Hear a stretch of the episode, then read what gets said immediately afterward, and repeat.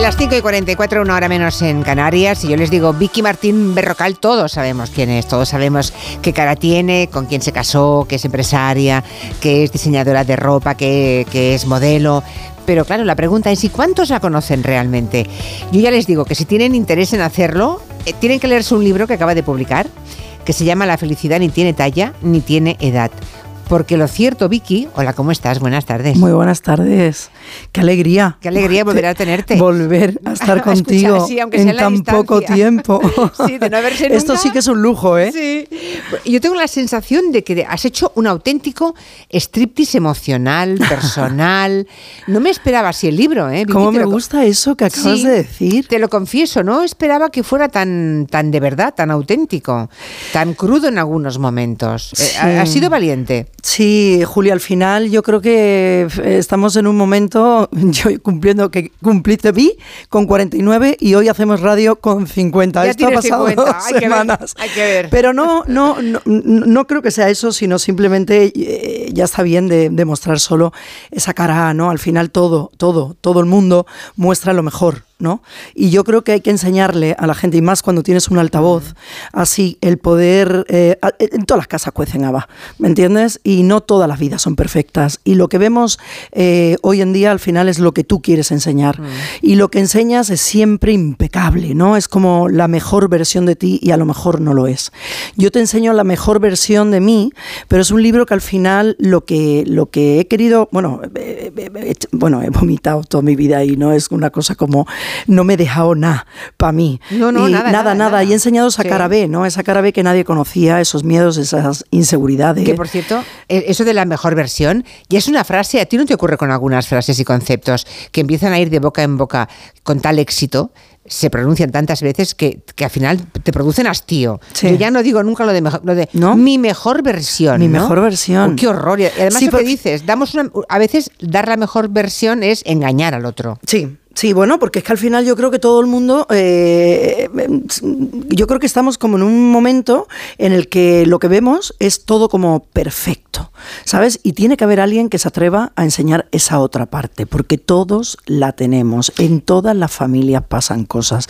Yo cuento de miedos, inseguridades, eh, eh, lágri- lágrima, en mi, mo- en mi- en mi faceta profesional también, en la personal, pero es que al final, ¿sabes? Eh, hay que enseñarlo. eh, no hay que tener curioso, miedo a, sí. a- a- a contar estas cosas. Eso forma parte de estos 50 años vividos, ¿sabes? Y tenemos partes buenas y partes malas. Es curioso porque hay cosas que cuentas que mm, cuando las leía pensaba, jo, Vicky, ¿no? Qué, qué ejercicio de sinceridad, qué necesidad de contar esto. Pero luego recapacitas y dices, nunca nadie podrá agredirla descubriendo tal cosa porque como ya lo ha contado ella antes, aunque parece que te pongas, mm, que te abras en canal, en realidad eres más vulnerable si mantienes en secreto cosas que no te gustan. Totalmente. Mira, en el libro siempre digo, y en mi vida digo, mira, antes de que alguien se ría de ti, ríete tú. Cuando tú aprendes a reírte de ti, ya no va a haber nadie enfrente tuya que sea capaz de reírte. ¿Sabes? De reírse de ti. Sí, sí. O sea, una vez que lo hagas tú, ¿me entiendes? Ya, ya está, ya está hecho. ¿Sabes? Y entonces es eso de la- esas partes del libro que yo digo, ríete tú, vive tu vida, ¿qué es lo más importante que tenemos? Vivir. ¿Sabes? Al final, vivir ya es un trabajo. ¿Sabes? O sea, es agotador, pero como todo. ¿Me entiendes? Es agotador. Entonces, tenemos que encontrar la mejor parte y tenemos que dejar de, de- de juzgarnos a nosotros mismos porque somos los primeros que lo hacemos. Fíjate que la gente juzga, ¿eh? Pero nosotros somos los primeros que nos miramos al espejo todas las mañanas y nos sacamos mil peros. O sea, e- e- es alucinante. Hablas de ti. No eres nada generoso contigo mismo, ¿no? El libro se llama La felicidad ni tiene talla ni tiene edad y ahí están un poco todas las claves, ¿no? Y mm, para las personas que hayan tenido durante muchísimos años en su vida, o sobre todo en la adolescencia, problemas de gordura, les puede resultar muy buen compañero el libro, porque es que dices una haces una sentencia que parece muy contundente y seguramente es verdad, eso de que la, con la gordura nunca hay empatía. ¿no? Nunca, jamás. Nunca, o sea, siempre se achacan defectos a las personas gordas. Sí, si miras los chistes, si miras eh, lo- eh, la, la mayor cantidad de chistes eh, está relacionada con la obesidad. O sea, para sí, para la gente gorda. O sea, y la gente tiene la libertad de señalarte. Y tienen la libertad de hacer un comentario y, te limita tu vida al final, porque es que hasta para el trabajo, para todo, para desarrollarte, para una, para una relación, para todo, tienes miedo. O sea, vives con miedo, pero no solo la obesidad, ¿eh? eh Julia, también está la otra parte que es la anorexia, que también es una enfermedad, ¿sabes? O sea, y, bien grave. Claro, y la ansiedad es otra enfermedad. Y, o sea, digo, hay muchas, yo he pasado casi todas, te lo digo. O sea, ¿Anorexia también? No, anorexia, anorexia no. Anorexia no, no, no. anorexia no. No, me ha parecido que la citaras en ningún momento. No, no la he citado en ningún momento. Claro, lo que pasa es que lo que quiero dar a entender es que cuando tú leas tu este libro, haz lo tuyo. O sea, cuando tú estés leyendo el problema mío con la obesidad, ¿sabes? A lo mejor tú no has tenido obesidad, pero sí has tenido otro miedo mm. o, u otra enfermedad. Entonces lo tienes que hacer tuyo, al final es eso, ¿no? Cuando no hay talla para ti.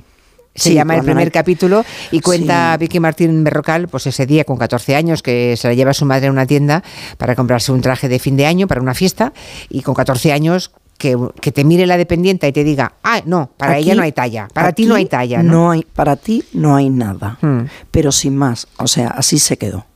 ¿Y eso? Así de tranquila. Eh, pero, sigue pasando, ¿eh? Sí, claro, claro, por eso digo, esto Julia, no hablamos del pasado como una cosa superada, ni mucho yo te cuento de hace 40 años, pero que sigue pasando a día de hoy, porque yo eh, atiendo a muchas mujeres maravillosas que llegan a, a mi tienda y vienen rotas, ¿sabes? Y tú dices, ¿qué pasa? ¿Qué te pasa? Y dices, no, yo tengo una anécdota en el libro que entra una chica que se va a casar y venía, pero rota, sea, la familia venía igual que ella. Y yo le pregunté cuando la miré a los ojos, digo, ¿qué te ocurre? Me dijo, me voy a casar, me caso con el hombre que quiero y estoy pasando por el peor momento de mi vida. No encuentro un traje, nadie me prueba, nadie me echa cuenta, nadie me mira. Me dicen que no hay, que no hay y que no hay. Y he llegado a ti porque yo creo que eres la única que me va a entender. Y le dije, por supuesto que te voy a entender. Y fíjate, la vida, la miré y dije, efectivamente, no tenemos un muestrario en su talla, porque no se pueden tener. O sea, tú no puedes tener una tienda. Y menos ahora, no hay stock. Claro.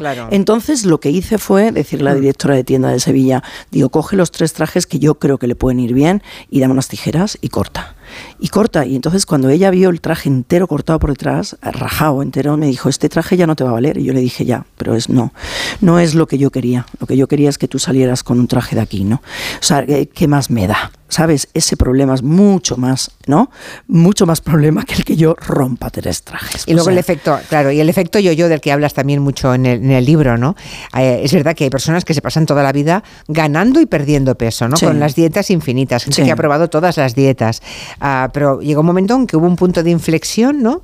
Aquel día que estabas en una hamaca y que no te podías levantar bien y dijiste, pero claro, es que llegaste a pesar 95 kilos. 95 y medio, sí, casi 96 kilos y me viene una hamaca, eh, quise ir al agua y, mi novio me tuvo que ayudar a levantarme porque era imposible, pero era imposible eh, cruzar unas piernas en un sofá, o sea, era imposible dormir, era imposible caminar, era imposible vivir. O sea, el peso me limitaba. O sea, al final me di cuenta de que estaba, que, tenía 48 años y que lo que me quede lo quiero vivir de una forma, ¿sabes? Quiero estar sana, yo no quiero ser perfecta. Habrá tanta gente, habrá tanta gente que cuando escuche que hay complejos que te impiden bajar a la playa, bañarte en la piscina, ir en un barco y mm, alegar que no tienes calor, y estás muriendo por dentro para no bañarte, ¿verdad? Claro, claro, ¿Cuántas cosas eh, has dejado de vivir, ¿no? Eh, y, en, qué situaciones nos meten los complejos?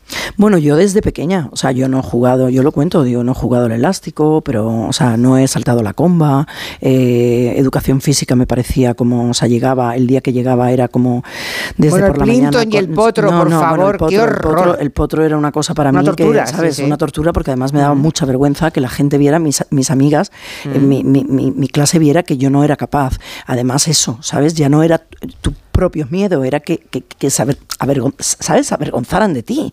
Y eso me ha ocurrido a mí. Yo no me he tirado de cabeza en la piscina, yo no sé, yo creo que cumplí veintitantos años, o sea, no era capaz. Yo no he podido esquiar porque me daba miedo caerme y no levantarme. Yo no he podido tantas cosas, pero está bien que se digan, ¿sabes? Yo lo grito porque no hay que tener, tenerle miedo a nada. O sea, esa he sido yo, ¿sabes? Y no mm. tengo por qué avergonzarme. Yo ya viví con eso ¿vale? Entonces, la gente que me escuche, yo lo que quiero es que entiendan que no pasa nada. Cada uno tiene que ser lo que quiera ser y nadie tiene que juzgarte. Pero, pero con una condición que hay que evitar el abandono. Por supuesto. Hay un capítulo que lo cuentas muy bien y es, hay un momento en que da igual eh, 50 que 100 y no, ese momento que te tiras por la pendiente, entras en barrena, es lo que, es lo que hay que evitar, ¿no? Sí, hay que evitarlo. Yo, yo recibo mucha... Hay que traer de vuelta a esas personas. Sí, sí, no, y además, efectivamente, que, que, que, es, no es sano. ¿Sabes lo que te digo? Es que no, no... Pero hay mucha gente que no sabe por dónde tirar. Hay mucha ansiedad. Hay muchas mujeres que me escriben pidiéndome ayuda. ¿Qué has hecho? Dime cómo lo has hecho. No puedo, tengo ansiedad. En mi casa no. O sea, el otro día lo contaba. Lo, que ojo, que ahora has perdido 20 kilos, pero no, no, estás en la talla 36 no, 38, no, estás en la 40 No, no, ahora? estoy en 42, casi 42. 40, 42. Ah, sí, pues sí, eso, o sea, eh. digo que yo no soy, o sea, digo que los he perdido porque además... lo ¿Alguna vez, ¿Alguna vez estuviste en la talla 38 Sí, cuando te casaste, no, eh, por 38, ejemplo, ¿no? está en 38, me pasa por todas las tallas, Sí, Julia, pero que 38, está ahora mismo en 40, la 44, 42. 48, Está todo. Y está perfecta y sana, ¿no? No, y hay veces que me miro al espejo y me gusta muchísimo. Y, y he defendido que, que se puede ser una tía increíble, ¿sabes? Es que la mujer no tiene por qué mirarlo del peso. Las mujeres somos mucho más que eso, Mm. ¿sabes? No es todo una. Es una presión que tenemos y tenemos mucha presión a todo, ¿sabes? Los mensajes que te hablo que recibo son gente de su, en su propia casa. O sea, me dice, mi marido no me mira, mi hijo me dice gorda, mi- o sea, mis amigos eh, me, me, me señalan. Y yo digo, en tu propio círculo. O sea, pero nadie te da la mano. Nadie te coge y te dice, tienes un problema, ¿quieres que te ayude? O sea, nadie. O sea, con la obesidad es un tema como que, o sea, tú tienes otra enfermedad y la gente se vuelca contigo. Sí, y En esta e- no. en esta no. Es como si fuera. No, porque No es que se culpabiliza, eso. se culpabiliza al gordo de serlo. Sí, de serlo. Eh, sí, de no tener fuerza de voluntad, de. mm, Sí, Bueno, porque come, pero hay mucha gente que no come y tiene, y- ¿sabes? Es un problema genético. También, también me, me ha impresionado mucho cuando cuentas la etapa de tus miedos, ¿no? Sí. Miedo a quedarte mm, en un atasco, en una caravana de coches, en, en un ascensor, ¿no? Sí. Donde no pudieras escapar y cuentas cómo también acabas yendo al psiquiatra para salir de ese momento. Sí. No, no Sí, es, sí. un- no es fácil eso. Eh, Esto me pasó, pues yo tendría 27 años, recién separada de Manuel, y me daba mucho miedo salir a la calle. eh, Notaba que la gente me miraba y sabía todo de mí, y yo era como una, ¿sabes? Para mí Pues bueno, lo has hecho ahora con el libro. Claro, imagínate. No, bueno, al final eh, ahí arranqué y bueno, yo ya, yo ya me he hecho a esto, ¿no? Pero, pero era como si me hicieran una radiografía, ¿no? Y yo los miraba y no, y no, y no, y no los conocía de nada. Y entonces eso me dio miedo. Después me dio miedo eso, lo que has dicho, Mm. el, el estar en, en sitios cerrados, eh, me cogí una caravana y tenía que parar, o sea, pues con unos ataques de ansiedad y de pánico tremenda, me han sacado eh, de aviones con ataques de pánico, o sea, eso lo tuve que tratar y sigo, hoy sigo, hoy sigo tratando mil cosas y sí, hoy muchísimo mejor, por supuesto, pero sigo yendo a terapia porque creo que es, ¿sabes? Algo que, que, que- es bueno, ¿no? Para todos. Mm. Bueno, ya saben que montó una empresa en 2005. Creo que estuviste como 10 años sin tener beneficios. Dirán Sí, algunos, bueno, porque sí. venía de una buena familia No. que se lo podía permitir, ¿no? No, no, mi padre nunca me dio nada para eso. Ah, ¿no? No, fue un proyecto mío que yo no quise que me... Tenía una amiga que... Pero, pero de que vivías del aire no vive nadie. Bueno, no, trabajaba, claro, trabajaba aparte. O sea, ah, yo vale. tenía... o sea, la tenía- tienda, en la tienda. te- Claro, yo tenía esta empresa, ¿vale? Yo le dije a mi padre que iba a montar una empresa y él me dijo, ¿te ayudo? Y dije, no, porque después si no me lo vas a echar en cara toda la vida. Digo, no vaya a ser. Digo, déjame que yo confío en mí. Yo creo que eso, el confiar en uno es también eh, fundamental, ¿no? Y entonces me, me lié la manta y dije, venga, para adelante. Total, y estuve 10 años, que efectivamente no dejé dinero a deber, eh, lo pagué todo rigurosamente, pero yo nunca cogí ni un euro de ese cajón. O sea, yo trabajaba paralelamente, ¿sabes? En mil cosas. Trabajaba en televisión, trabajaba en, ¿sabes? De imagen. Y te lo trabajaba- gastabas en la tienda. Y me lo gastaba, sí, sí, y había parte que me lo gastaba en la tienda. Pero yo, luego llegó un momento maravilloso en que vistes a Penélope Cruz, vistes a, Sí, a Uma ya- Thurman. ya entró ¿no? en Los esa- grandes sí. regalos de la vida, ¿no? Ya me dieron los... Sí, una bata de cola que hice, una bata roja llena de flores, me ma- ma- marcó un antes y un después, me llevó a Harrods en Londres, me llevó a, a todos los lados del mundo, me, al Vogue América, a Uma Thurman, sí, a Penélope hace prácticamente año y medio. estar en el Harrods de, lo- de sí, Londres. estuvimos dos años consecutivos allí, desfilé en Tokio para Piaget, eh, me- o sea, el mundo, eh, o sea, era algo como no, cada día me levantaba y digo, pero ¿cómo mm. puede ser esto verdad? Y efectivamente, eh, yo nunca hice nada por dinero, eso me salvó, ¿sabes? Porque si hubiera hecho algo por dinero, probablemente al año y medio lo hubiese cerrado. Lo que pasa es que yo creo que cuando eh, crees en un sueño, mm, lo que menos te tiene que importar es el dinero. Y sé que es necesario, ¿vale? O sea, no quiero sonar a... no, eh, es necesario y todos trabajamos por algo, pero no era lo principal para mí. hay oyentes, mira, hay oyentes que están preguntando, Ramón pregunta, ¿el libro es solamente para mujeres? No, no, o sea, yo, ¿en qué momento el hombre no tiene problemas? O sea, y con el peso, por Claro, perdona, claro, es solo la mujer la que tiene problemas, es solo la mujer la que tiene miedos y presión, es solo la mujer la que le piden que sea el mejor, el mejor, el mejor. O sea, me imagino que los hombres tendrán otro tipo de presiones, ¿sabes? Y querrán ser el mejor padre, el mejor profesional, el mejor en lo suyo, el mejor marido, el mejor, ¿sabes? Y hay veces que hay que olvidarse un poco y relajarse, ¿sabes? Porque todo es un trabajo. O sea, eh, es, es, es un poco agotador. O sea, hay que relajarse y empezar a darse cuenta de que es hoy, aquí y ahora, ¿sabes? Y no hay más.